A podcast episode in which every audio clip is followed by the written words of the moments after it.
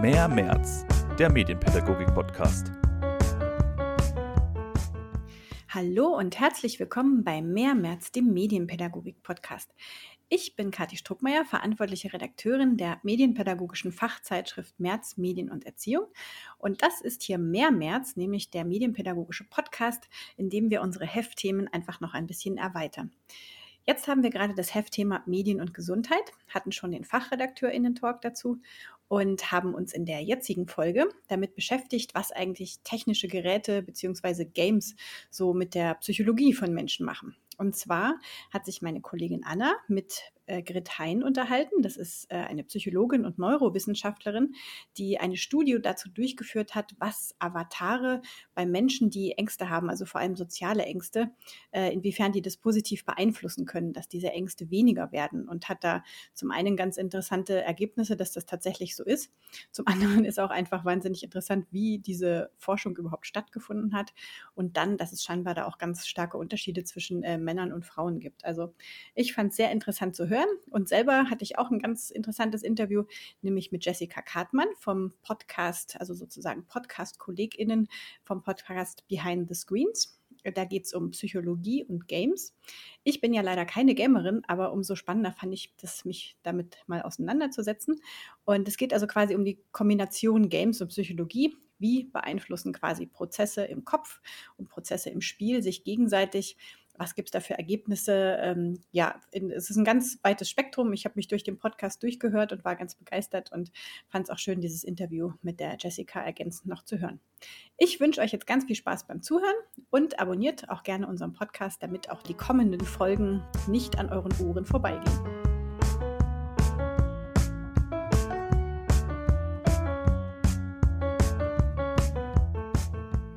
Unser aktuelles Heftthema ist Gesundheit und Medien. Und neben verschiedenen Gesundheitsthemen, zum Beispiel in den sozialen Medien, ähm, haben wir uns auch Gesundheits-Apps und Wearables zur Selbstoptimierung angeschaut. Und bei meiner Recherche zu Gesundheitstechnologien bin ich auf eine super spannende Studie aufmerksam geworden. Und zwar geht es da darum, dass auch virtuelle Begleiter, also Avatare, Ängste dämpfen können. Also im Kern geht es darum, dass viele Menschen weniger Angst haben, wenn sie nicht allein sind und Avatare können da eben bei manchen auch dieselbe Wirkung haben. Ich möchte gern mehr über diese Studie erfahren und habe mir deshalb heute Professorin Grit Hein eingeladen. Hallo Frau Hein, schön, dass Sie sich die Zeit genommen haben. Hallo, ich grüße Sie. Sie sind ja Bereichsleitung der translationalen sozialen Neurowissenschaften am Zentrum für psychische Gesundheit am Universitätsklinikum in Würzburg. Und Sie haben dort mit einem Team von Wissenschaftlerinnen und Wissenschaftlern untersucht, inwiefern ein virtueller Begleiter in furchteinflößenden Situationen Ängste mildern kann. Ähm, was kann man sich denn so genau unter Ihrem Forschungsgebiet vorstellen, beziehungsweise aus welchem Bereich kommen Sie und was war der Gegenstand Ihrer Studie? Also, ich bin Psychologin und Neurowissenschaftlerin und wir interessieren uns insbesondere dafür, wie soziale Interaktionen sich auf äh, Angst, Furcht, auch Schmerz, also auf auch körperliche und psychisch äh, wichtige Funktionen auswirken. Und in diesem Zusammenhang arbeiten wir schon lange an Studien, die untersuchen, wie bestimmte soziale Interaktionen sich auf Angst auswirken. Diese Studien sind inspiriert auch von Studien mit verschiedenen Tierarten, die immer wieder zeigen, dass selbst bei Tieren ähm, die Anwesenheit eines Artgenossen Angst dämpfen kann und vor allem eben auch physiologisch, also die physiologischen Reaktionen auf Angst dämpfen kann. Und in unserer Forschung äh, ja, bauen wir diese Versuche nach und versuchen zu ergründen, inwieweit diese, man spricht auch von Social Buffering, inwieweit dieses soziale Buffering, also ähm, diese soziale Abminderung von Angst, eben auch bei Menschen eintritt und unter welchen Bedingungen das äh, ja der Fall ist. Und in diesem Zusammenhang äh, fanden wir es eben interessant zu schauen, inwieweit die Anwesenheit eines, einer virtuellen Person dieselbe Wirkung entfalten kann wie die Anwesenheit einer realen Person und bei wem Okay. Äh, wie kann ich mir das denn vorstellen? Also, wer wurde untersucht? Wie wurden die Personen untersucht? Und wie ist denn diese virtuelle Person dann quasi aufgetreten? Also, wir haben gesunde Personen untersucht. Allerdings haben diese Personen vorher einen Fragebogen zur sozialen Ängstlichkeit ausgefüllt.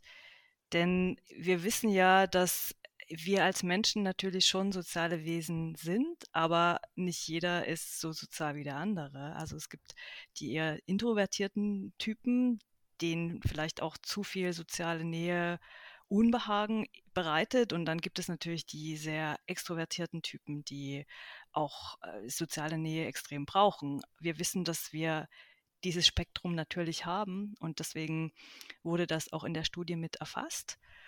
Und konkret sah das so aus, dass in einer Versuchsbedingung die Probandinnen und Probanden unangenehme, auch angsteinflößende Töne erhalten haben in der Anwesenheit einer realen Person, die sie allerdings nicht kannten. Und in einer anderen Bedingung haben sie dieselben angsteinflößenden Erfahrungen in einer virtuellen Realität gemacht. Wir haben eine Realität erschaffen, in der wir dieselbe Person, die real anwesend war, als Avatar in diese virtuelle Umwelt gesetzt haben. Und so konnten wir vergleichen, wie die Person auf diese angsteinflößenden Töne reagiert in Anwesenheit einer realen Person, in Anwesenheit derselben Person als Avatar, also als virtuelle Person und in einer Kontrollbedingung haben die Probandinnen und Probanden dieselbe Erfahrung dann auch allein gemacht. Also wir konnten eben auch vergleichen, okay, wie sehen diese Reaktionen auf diese unangenehm angsteinflößenden Ereignisse denn aus, wenn, äh, die, wenn man allein ist? Okay, für mich klingt das jetzt total futuristisch. Ähm, kann ich mir das so vorstellen, dass die dann mit Virtual Reality diese Erfahrungen gemacht haben oder ähm, wie lief das ab?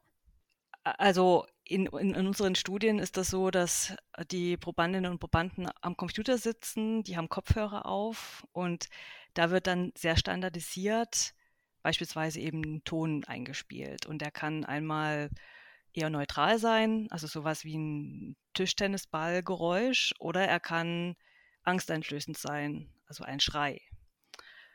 Und Während das passiert, messen wir den Hautleitwert, also Veränderungen im Hautleitwert der Probanden. Also wir haben ein physiologisches Maß und unsere Probandinnen und Probanden sagen uns auch durch Tastendruck, wie ängstlich sie sich gerade fühlen. Also sagen uns, wie, sie, wie es ihnen geht in diesem Moment. Und in dieser virtuellen Bedingung hatten die Probandinnen und Probanden eben so ein Headset auf, also wie, wie man das halt auch, auch kennt, ähm, also so eine VR-Brille. Und diese Laborumgebung war komplett als virtuelle Realität nachgestaltet.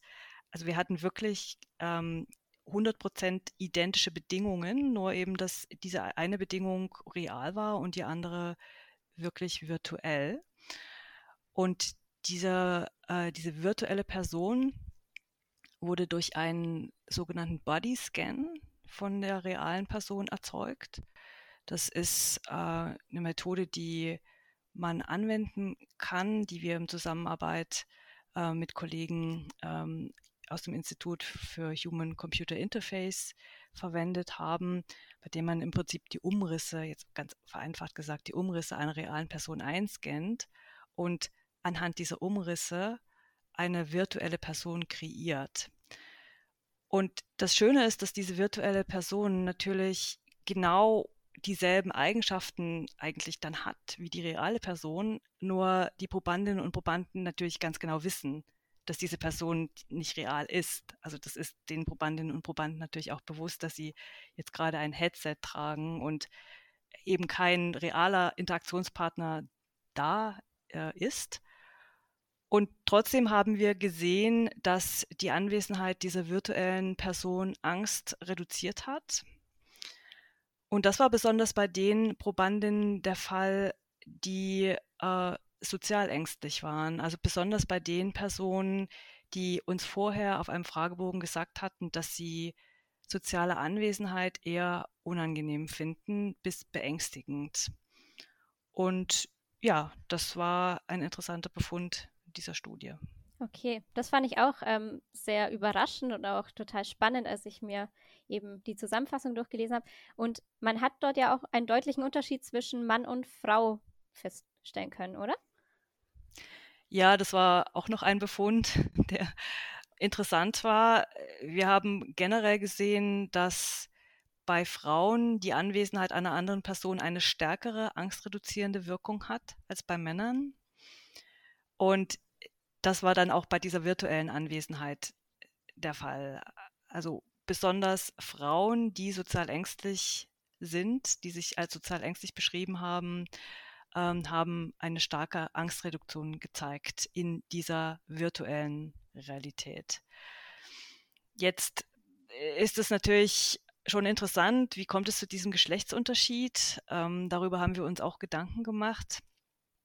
In unserer Studie war das so, dass Frauen jeweils mit einer anderen weiblichen Person zusammen die Studie durchgeführt hatten und Männer jeweils mit einer anwesenden männlichen Person. Und deswegen können wir jetzt anhand dieser Studie nicht sagen, äh, woher dieser Unterschied kommt. Also einmal kann es natürlich sein, dass Frauen generell stärker von sozialer Anwesenheit profitieren als Männer.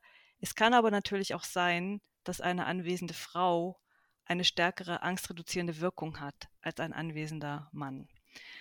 Und um dem nachzugehen, werden wir Nachfolgestudien natürlich durchführen, die das äh, auch untersuchen. Denn solche Erkenntnisse sind natürlich auch durchaus relevant für, ja, beispielsweise für, für therapeutische Situationen. Also wenn wir jetzt einfach wissen, dass ähm, beispielsweise bei Frauen dieser Social Buffering-Ansatz besonders vielversprechend ist, dann wird man das wahrscheinlich verstärkt bei Frauen einsetzen und weniger bei Männern. Also das sind dann so die Implikationen, die diese Resultate eben auch praktisch haben könnten. Super spannend. Also wirklich, das hört sich total irre an, aber wirklich richtig interessant. Wenn ich mir das jetzt so in der Praxis vorstelle, also es dass es vielleicht jetzt ein Zukunftsszenario gibt, wo Personen dann auch mit Angststörungen äh, virtuell begleitet werden könnten. Äh, wie könnte das denn für Sie aussehen? Was denken denn Sie, wie sich das entwickeln könnte?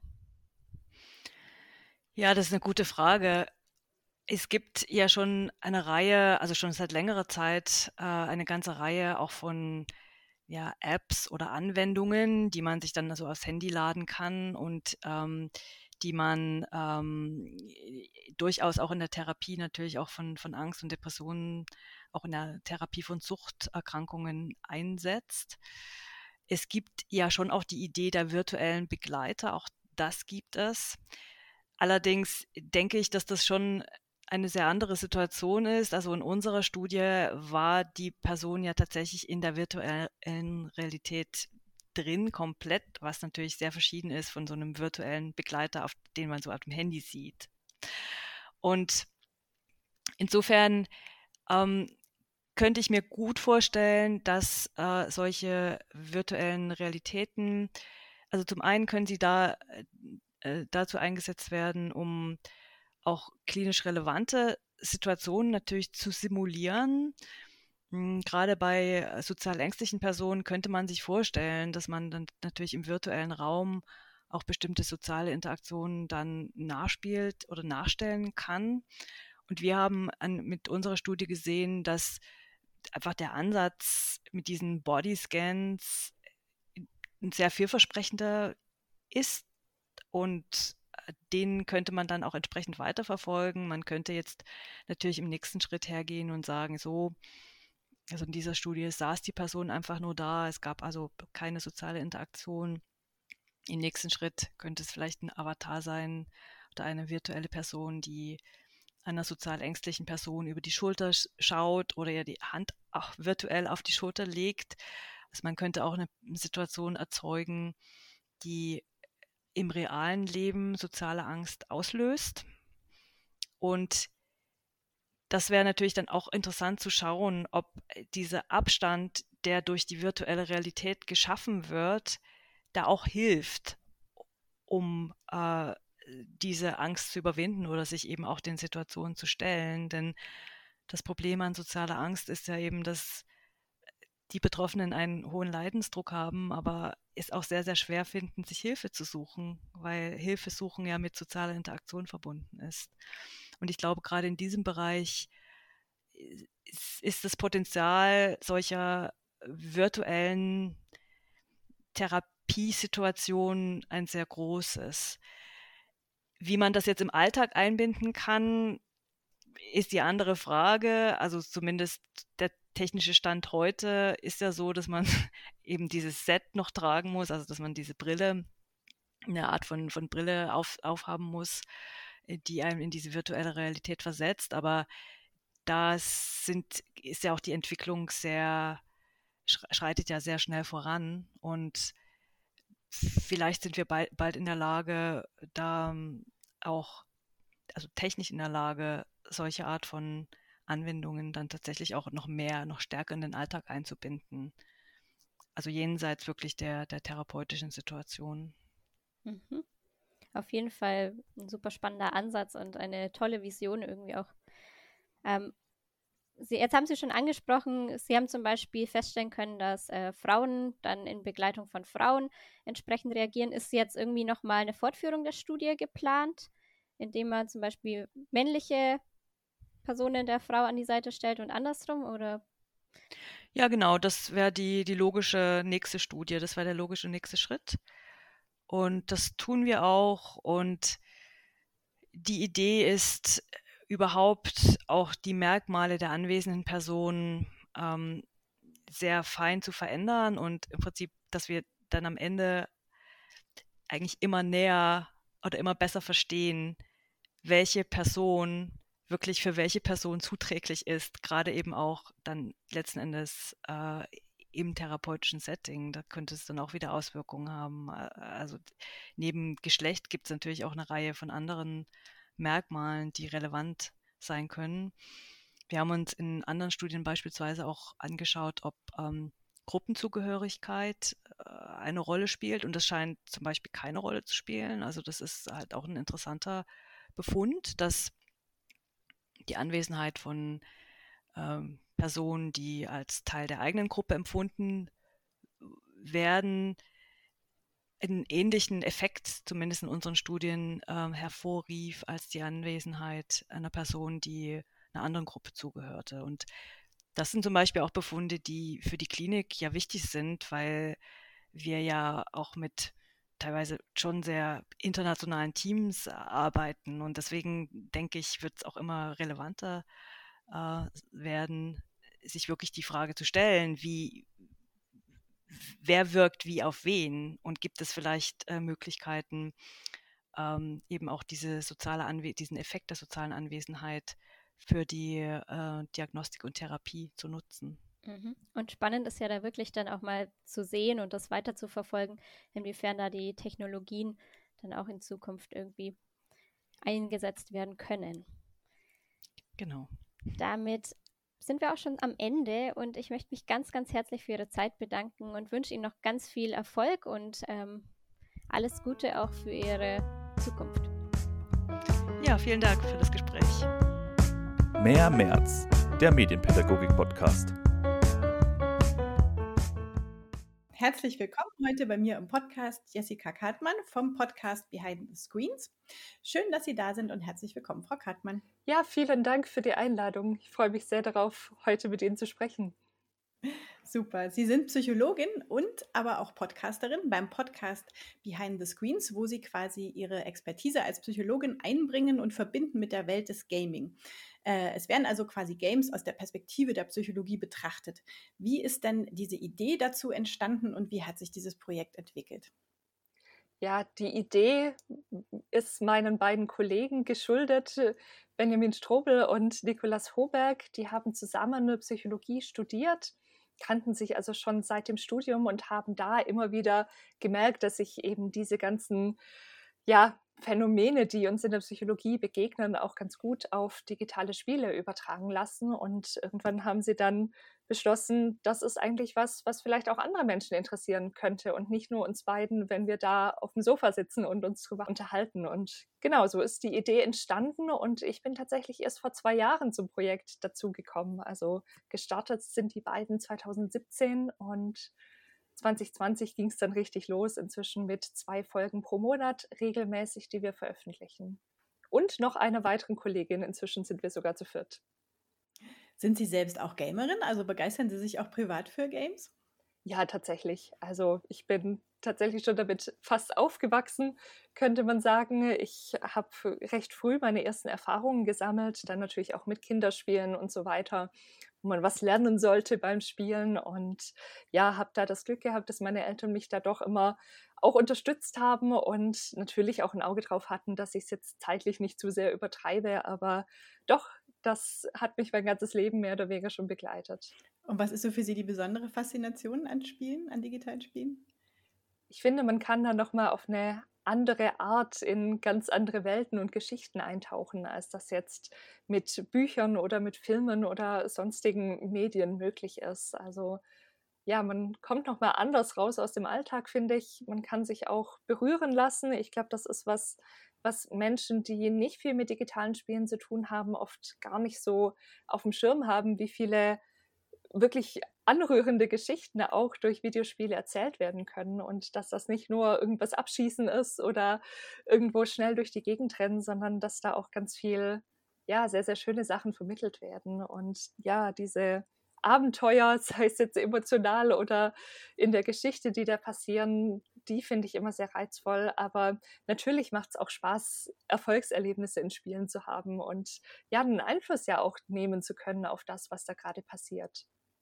Das ist eine ganz schöne Erklärung, die habe ich auch nie so gehört bis jetzt mit dem äh, auch berührt werden von Geschichten. Das finde ich ähm, wirklich auch sehr spannend, weil ich leider zu den Menschen gehören, die überhaupt nicht gaming-affin sind, was als Medienpädagogin auch nicht so günstig ist, aber man kann das halt auch nicht erzwingen. Ne? Aber immer mal wieder denke ich mir, ach, jetzt komm. Und äh, es war auch so beim, als ich Ihren Podcast gehört habe, da fliegen einem ja die Namen von Games wirklich nur so um die Ohren und ich dachte mir so, oh Gott, was ist das jetzt? Was ist ein Exa-Game? Was ist dies? Was ist das? Also auch Namen. Und dann habe ich mich natürlich, aber es wird ja alles immer super verlinkt in den, in den Show Notes und auch auf der Website. Also man kann sich das dann auch nachlesen. Aber ich habe mich dann natürlich gefragt, ist Ihre Zielgruppe tatsächlich eher schon die Gaming-affine Landschaft sozusagen? Also Leute, die schon wissen, worum es im Gaming geht, aber sich so diese psychologische Expertise noch dazu holen wollen? Also in erster Linie schon. Das sind schon die meisten Menschen, die uns regelmäßig hören. Hm, wir haben diese Folgen ja meistens so aufgebaut, dass wir gerade zu Anfang, das stimmt, das kann mitunter natürlich auch etwas abschreckend sein, wenn wir uns in ein Thema reindenken und dann da reingehen in der Aufnahme, dass wir immer so ein paar Spielebeispiele mitbringen, die wir da kurz anreißen, ohne die weiter zu vertiefen. Das stimmt, das ist eher für die Menschen interessant, die sich mit den digitalen Spielen auskennen. Aber was wir dann noch immer versuchen, ist, wenn wir dann tiefer in die Materie eindringen und uns dann mit den psychologischen Konzepten auseinandersetzen, wenn wir da nochmal auf Spiele eingehen, da dann auch ein bisschen zu beschreiben, um was geht es in dem Spiel und wie hängt das jetzt mit dem Konzept zusammen. Also wenn einen der Podcast interessiert und man sagt, ich habe aber von den Spielen keine Ahnung, ich kann mit dem ersten Teil nichts anfangen. Genau für sowas gibt es eben auch unsere Kapitelmarken, dass man sich da ein bisschen ja, an die Stellen springen kann, die einen interessieren. Ja, das habe ich festgestellt und das kann ich absolut bestätigen. Also eben auch als Mensch, aber man wird schon neugierig gemacht. Ich habe mir dann schon auch wieder gedacht, ah, also das Spiel muss ich mir jetzt, glaube ich, doch auch mal angucken und das mal Ach, ausprobieren. Schön. Also ähm, ja, also genau, ich finde die, die eben diese Erklärungen oder die, die Hintergründe aus der Psychologie also wirklich wahnsinnig spannend und interessant und auch wirklich bereichernd und man, man bekommt nochmal viele Facetten irgendwie so dazu. Und wenn man eben nicht Gaming-affin ist, so wie ich, selbst wenn man dann die Spiele eben nicht kennt, denkt man sich so, ah ja, cool. Also auf jeden Fall habe ich trotzdem jetzt schon mal einen Eindruck davon und könnte mir das auch einfach mal ähm, anschauen und ausprobieren. Mal schauen, ob ich es schaffe. Das freut uns natürlich sehr. ähm, genau, Sie haben ja im Podcast ein sehr breites Spektrum, also von Dark Patterns über Mental Health bis hin zu Aufmerksamkeit, Achtsamkeit in Games, aber auch so schwierige Themen wie Abhängigkeit und, und Sucht. Äh, da ist wahnsinnig viel Interessantes dabei und ich habe mich natürlich gefragt, wie kommen Sie eigentlich auf Ihre Themen? Wir haben inzwischen ein Dokument, in dem wir alles Mögliche sammeln. Was uns so einfällt, also das sind ganz unterschiedliche Situationen, in denen solche Ideen aufkommen. Manchmal ist es so, dass wir im Internet spannende Menschen treffen, sei das auf Twitter oder bei irgendwelchen Veranstaltungen, die einen interessanten Blick auf digitale Spiele haben, wo wir sagen, ach, das wäre auch mal interessant, mit der Person darüber zu sprechen und uns dann selber auch mit diesem Thema zu beschäftigen. Manchmal ist es so, dass unsere Hörer und Hörerinnen Themen vorschlagen und sagen, mach doch mal was dazu, das fänden wir sehr interessant. Und ganz oft ist es einfach so, dass wir zum Beispiel in den Redaktionssitzungen uns über irgendwas unterhalten und dann merken, ach, das wäre ja eigentlich auch mal ein spannendes Thema. Oder man liest irgendeinen Artikel oder spielt ein Spiel und merkt, oh, da ist das drin und das landet dann alles auf der Liste, die inzwischen mehr als fünf Word-Seiten umfasst und irgendwie immer wächst und nie kürzer wird. Also ja, ganz, ganz unterschiedlich, wie wir an die Themen kommen. Aber das heißt, es gibt auch Rückmeldungen von den HörerInnen. Also Sie haben da Kontakt, das ist ja toll. Wie, wie findet das statt? Ja, auf jeden Fall. Also gibt natürlich verschiedene Möglichkeiten. Wir haben natürlich auf unserer Website die Möglichkeit, dass man dort einen Kommentar hinterlassen kann, worüber wir uns auch immer natürlich sehr, sehr freuen. Twitter ist so eine Plattform, auf der wir oft Rückmeldungen bekommen oder mit Menschen auch ins Gespräch kommen. Manchmal machen wir das auch, dass wir vor einer Folge zum Beispiel eine Frage auf Twitter oder vielleicht auch auf Instagram stellen und fragen, was sind die Spiele, an die ihr bei dem und dem Thema denkt oder ja, ähnliches. Das meiste, die meiste Rückmeldung oder Interaktion gibt es aber tatsächlich auf unserem Discord-Channel. Also Discord ist ja so eine Plattform, hm, in dem man, auf der man sich auch austauschen kann, wo man so einen Server anlegen kann, eben in unserem Fall jetzt für das Podcast-Projekt und wo man sich dann in verschiedenen ja, Channels, also ein bisschen wie ein Forum quasi austauschen kann. Und da haben wir inzwischen, ich glaube, irgendwas zwischen 120 und 130 Menschen und viele interagieren da auch regelmäßig mit uns. Und sind das dann eher Fachpublikumsmenschen oder sind das auch mal Jugendliche oder äh, Gamer, die irgendwie was wissen wollen? Wie sieht das aus?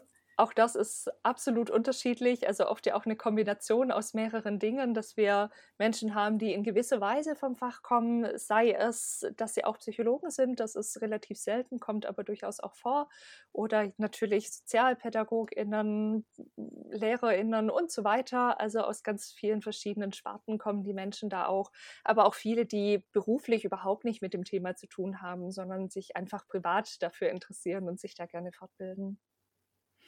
Äh, es geht ja im Podcast um die Verbindung quasi von, ähm, also ich finde es immer ein bisschen schwierig mit diesen zwei Welten, aber sozusagen die eine Seite des Bildschirms, also das Gaming und die andere Seite des Bildschirms, die Menschen, die davor sitzen.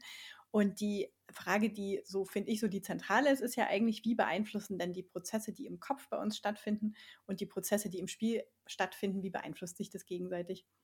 Das ist eine gute Frage. Also Sie haben es ja gerade schon aufgegriffen, dass der Name Behind the Screens eben auch genauso zustande kommt, dass wir eben diese zwei Welten haben und dass wir als PsychologInnen uns natürlich sehr für den Menschen interessieren, während ja das meiste, was über Videospiele publiziert wird, eher auf das Spiel sich konzentriert und wir eben diese andere Perspektive so ein bisschen mitbringen. Und ja, die Interaktionen sind natürlich sehr, sehr vielfältig. Man kann jetzt natürlich ganz provokativ erstmal fragen, ist ein Spiel eigentlich ein Spiel, wenn es niemand spielt? Also brauche ich nicht sogar einen Input von einer Person, damit es überhaupt ein Spiel wird? Habe ich sonst nicht einfach nur einen Film, der irgendwie abläuft oder eine Simulation, in die ich gar nicht eingreifen muss? Und also das ist mal so auf der ganz basalen Ebene, könnte man sagen, so das Erste. Und ich habe es ja schon gerade vorhin angesprochen, für mich so ein ganz wichtiger Punkt ist eben auch die Geschichte, die ein Spiel vermittelt. Das tun natürlich nicht alle Geschichten, wenn wir jetzt an sowas wie Tetris denken, wo irgendwelche Blöcke vom Himmel in Anführungszeichen fallen und irgendwie sortiert werden müssen. Da wird ja keine Geschichte vermittelt, aber viele der aktuellen Spiele vermitteln ja Geschichten und bestenfalls bringen die natürlich was in uns zum Schwingen.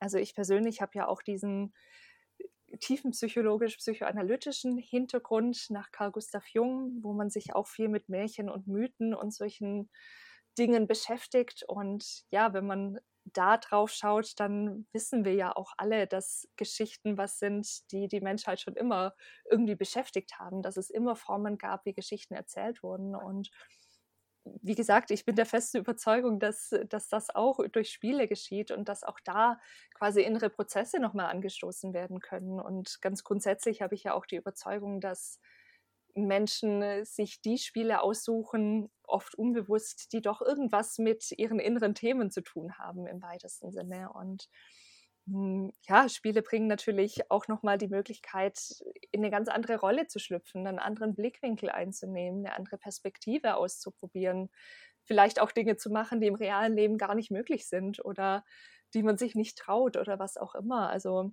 Spiele können eben im wahrsten Sinne des Wortes auch so eine Spielwiese sein. Schön, ich entdecke gerade ganz äh, viele Parallelen zur, zur Literatur eigentlich auch so. Ne? Es ja. ist auch so, dass man oft so das Gefühl hat, man will bestimmte Bücher zu bestimmten Zeitpunkten lesen und eben so dieser Perspektivwechsel, den finde ich eigentlich auch immer so das, das äh, Schönste. Ja, absolut. Also das ist ja auch, was ich eben am digitalen Spiel noch so besonders gerne mag, ist, dass man eben auch die Möglichkeit hat, einzugreifen in so eine Geschichte, dass man das irgendwie gestalten kann. Das kommt natürlich sehr drauf an. Es gibt natürlich diese linearen Spiele, die ich einfach durchspielen muss und wo ich jetzt keinen großen Einfluss nehme, nur dahingehend, ob ich jetzt weiterspiele oder nicht. Aber wir haben natürlich auch diese Spiele, hm, in denen es heute die Möglichkeit gibt, dass wir solche sich verzweigenden Geschichten haben. Und je nachdem, wie ich mich entscheide, kommt am Ende eben auch was ganz anderes raus. Und das finde ich immer sehr, sehr schön, weil man so das Gefühl hat, oder ich das Gefühl habe, dass ich da auch ein bisschen mitgestalten kann. Unsere aktuelle Ausgabe der März, die beschäftigt sich ja mit dem Thema Medien und Gesundheit. Was sind dann nochmal so für Sie so schlagwortartig im Prinzip die wichtigsten Themen, wenn es um Gaming und Gesundheit geht? Ja, erstmal kann man da ja zwei Perspektiven drauf einnehmen, könnte man sagen. Also wir können uns einerseits anschauen, wie werden denn psychische Erkrankungen überhaupt dargestellt in digitalen Spielern? Also ist das eher eine sehr oberflächliche, zweidimensionale Darstellung oder ist das eine, die wirklich versucht, auch differenziert einen Blick auf eine Erkrankung zum Beispiel darzustellen oder überhaupt auf ein Thema in diesem ganzen Bereich der mentalen Gesundheit. Und auf der anderen Seite können wir uns natürlich auch anschauen, wie denn Spiele auf mentale Gesundheit wirken können. Da können natürlich solche Dinge vorkommen wie auch Sucht. Also das ist was, was uns auch immer wieder beschäftigt und wir sicher auch noch dieses Jahr wieder eine Folge dazu aufnehmen werden. Das ist zumindest was, was ich mir wünschen würde, das Thema nochmal aufzugreifen. Aber eben auch, wie können Spiele auch positive Auswirkungen auf unsere Gesundheit nehmen. Also das sind so die zwei Hauptkategorien, könnte man sagen. Ja, das Thema Sucht ist, äh, also ich habe schon auch dazu äh, in die Folgen gehört, die es auch schon gibt. Also das finde ich auch äh, super differenziert, einfach so beleuchtet. Und das ist natürlich ähm, äh, so ein bisschen auch, ja, ich habe das Gefühl, es hat sich ein bisschen gewandelt. Also früher war es, fand ich, so eine der ersten Assoziationen oft, die Menschen zu Thema Gaming hatten, also oder eher negativ besetzt, ebenso äh, machen aggressiv und süchtig so, ne? Also und dann hat sich aber total viel geändert. Sie sind irgendwie als Kulturgut anerkannt worden. Sie sind einfach in, in die Hochkultur sozusagen reingekommen, wo sie natürlich auch schon viel länger reingehört hätten, aber äh, auch einfach in der öffentlichen Wahrnehmung. Und ähm, ja, eben, dass man eben, wenn man hört, Medien und Gesundheit oder Games und Gesundheit quasi nicht sofort negativ assoziiert, sondern auch positiv. Würden Sie das bestätigen so, dass das so die Entwicklung ist? Oder das ist eine gute Frage. Also ich habe auf jeden Fall das Gefühl, dass es heute in breiten Teilen der Gesellschaft differenzierter wahrgenommen wird, als das vielleicht noch vor 20 Jahren der Fall war. Sie haben ja auch schon gerade die Killerspieldebatte so ein bisschen angesprochen, die ja gerade in den 2000ern auch sehr hohe Wellen geschlagen hat. Ich glaube, da sind wir ganz gut drüber und ja, lesen wir jetzt inzwischen auch in Feuilletons zum Beispiel Artikel über digitale Spiele, was früher sicher auch nicht so möglich gewesen wäre. Also das ist auf jeden Fall eine Entwicklung, die ich ganz positiv sehe. Und ja, ich habe auch das Gefühl, dass die Pandemie jetzt auch nochmal dazu beigetragen hat, aber auch in beide Richtungen. Also einerseits, dass natürlich immer wieder thematisiert wird, die Kinder bewegen sich jetzt plötzlich viel weniger und die Jugendlichen und verbringen noch mehr Zeit vorm Bildschirm und ist es denn eigentlich gesund? Ist das nicht auch gefährlich, dass das Fragen sind, die natürlich auch zu Recht aufkommen?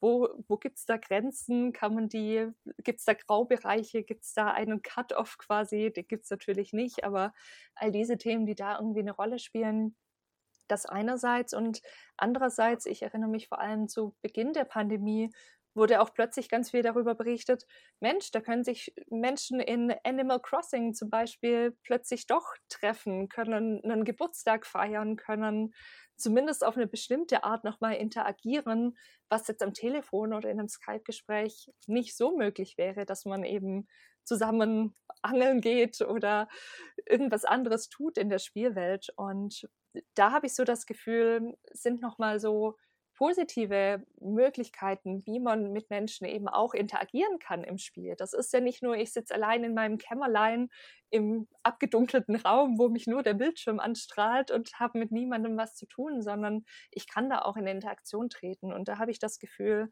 das hat sich in den letzten Jahren auch so ein bisschen verändert, dass da nochmal ein anderes Bewusstsein dafür geschaffen wurde.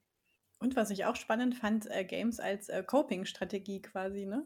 Ja, absolut. Das, das ist auch ein sehr, sehr interessanter Punkt und der funktioniert, finde ich, auch so in beide Richtungen. Also einerseits weiß ich von vielen Menschen, die eben auch gerade zu Beginn, wo es mit den Lockdowns losging, sagten, das ist so klasse, ich kann jetzt zwar nicht wirklich rausgehen, ich kann keinen Ausflug irgendwo hin machen, aber ich kann in dem und dem Spiel quasi einen virtuellen Spaziergang machen und auf Fotopirsch gehen oder kann, kann eine ganz andere Welt erkunden. Also alles, was ich gerade draußen eigentlich nicht tun kann, kann ich dann zumindest in einer bisschen anderen Form im Spiel tun und umgekehrt eben andere auch sagen, ich sehe gerade gar keine Menschen und möchte jetzt gerade solche sozialen Spiele spielen. Während andere sagen, mir fällt hier die Decke auf den Kopf, weil ich irgendwie mit fünf Leuten in der kleinen Wohnung eingeschlossen bin. Ich will jetzt irgendwo im Spiel ganz weit raus in die Wildnis, wo ich überhaupt niemanden treffe. Und die Spiele können eben durch die große Vielfalt, die sie inzwischen haben, auch so ziemlich allen Bedürfnissen da gerecht werden. Was äh, können wir dann noch erwarten von Behind the Screens? Wie geht's weiter? Haben, äh, haben Sie Pläne? Pläne haben wir viele. Wir haben auch viele große Träume. Natürlich würden wir gerne irgendwann unser, unseren Lebensunterhalt damit auch bestreiten können. Davon sind wir noch sehr, sehr, sehr weit weg. Wir haben einige Menschen, die uns erfreulicherweise mit einer kleinen Spende unterstützen, sodass wir zumindest ja unsere wichtigsten Kosten wie für den Server, für Equipment und so weiter decken können. Das haben wir. Aber ja, Pläne gibt es viele. Wir würden gerne mehr Livestreaming auch machen, noch mehr Interaktion mit den Menschen. Wir haben viele Ideen für Formate, die wir gerne umsetzen würden und natürlich auch gerne noch mehr Menschen erreichen würden. Aber ja, es ist eben bisher nur ein Projekt, das hobbymäßig läuft und ja, mal sehen, wo es sich überall hin entwickelt. Es kommen schon auch immer mehr Anfragen an, dass wir mit irgendwelchen Einrichtungen kooperieren. Wir haben dem Goethe-Institut schon kooperiert zum Beispiel oder mit dem Zentrum für Kunst und Medien in Karlsruhe und haben schon Vorträge gehalten auf dem Gamescom Congress und so weiter. Und ja, da gibt es sicher noch mehr von uns zu erwarten in nächster Zeit. Und ja, an neuen Formaten arbeiten wir und hoffen, dass wir die irgendwann auch umsetzen können. Ja, ich wünsche auf jeden Fall ganz viel Erfolg und kann nur alle, die uns jetzt zuhören, motivieren, da auch sowohl auf ihrer Website als auch im, im Podcast vorbeizuschauen, zu lesen, zu hören. Ähm, es ist wirklich, finde ich, ähm, selbst als Mensch, der nicht viel psychologische Expertise hat oder eben auch nicht viel Gaming-Expertise, man kann unheimlich viel lernen. Es ist alles sehr gut erklärt. Also man muss da keine Grundvoraussetzung, finde ich, mitbringen, äh, sondern kann sich da immer so zusätzliche Infos holen. Und ähm, ja, es erweitert die Perspektive zum Thema Gaming noch wirklich nochmal ganz, ganz stark und ganz interessant und ganz facettenreich. Deswegen finde ich, mache ich gerne Werbung einfach jetzt nochmal abschließend auch dafür. Ja, vielen Dank. Das freut uns natürlich sehr. Und genau das ist ja auch das Ziel. Menschen, seien sie jetzt äh, welche, die gerne Videospiele spielen, aber auch solchen, die das nicht tun, diese Welt ein bisschen mehr zu erschließen und vielleicht auch Möglichkeiten zu geben, so ein bisschen mehr zu verstehen, warum das denn so spannend ist und wo überall Potenziale liegen und wo vielleicht auch Herausforderungen. Genau. Also vielen Dank auf jeden Fall für das Interview und ganz viel Erfolg und alle, die jetzt zuhören, ab zu Behind the Screens. Vielen Dank. Das war Mehr März, der Medienpädagogik-Podcast.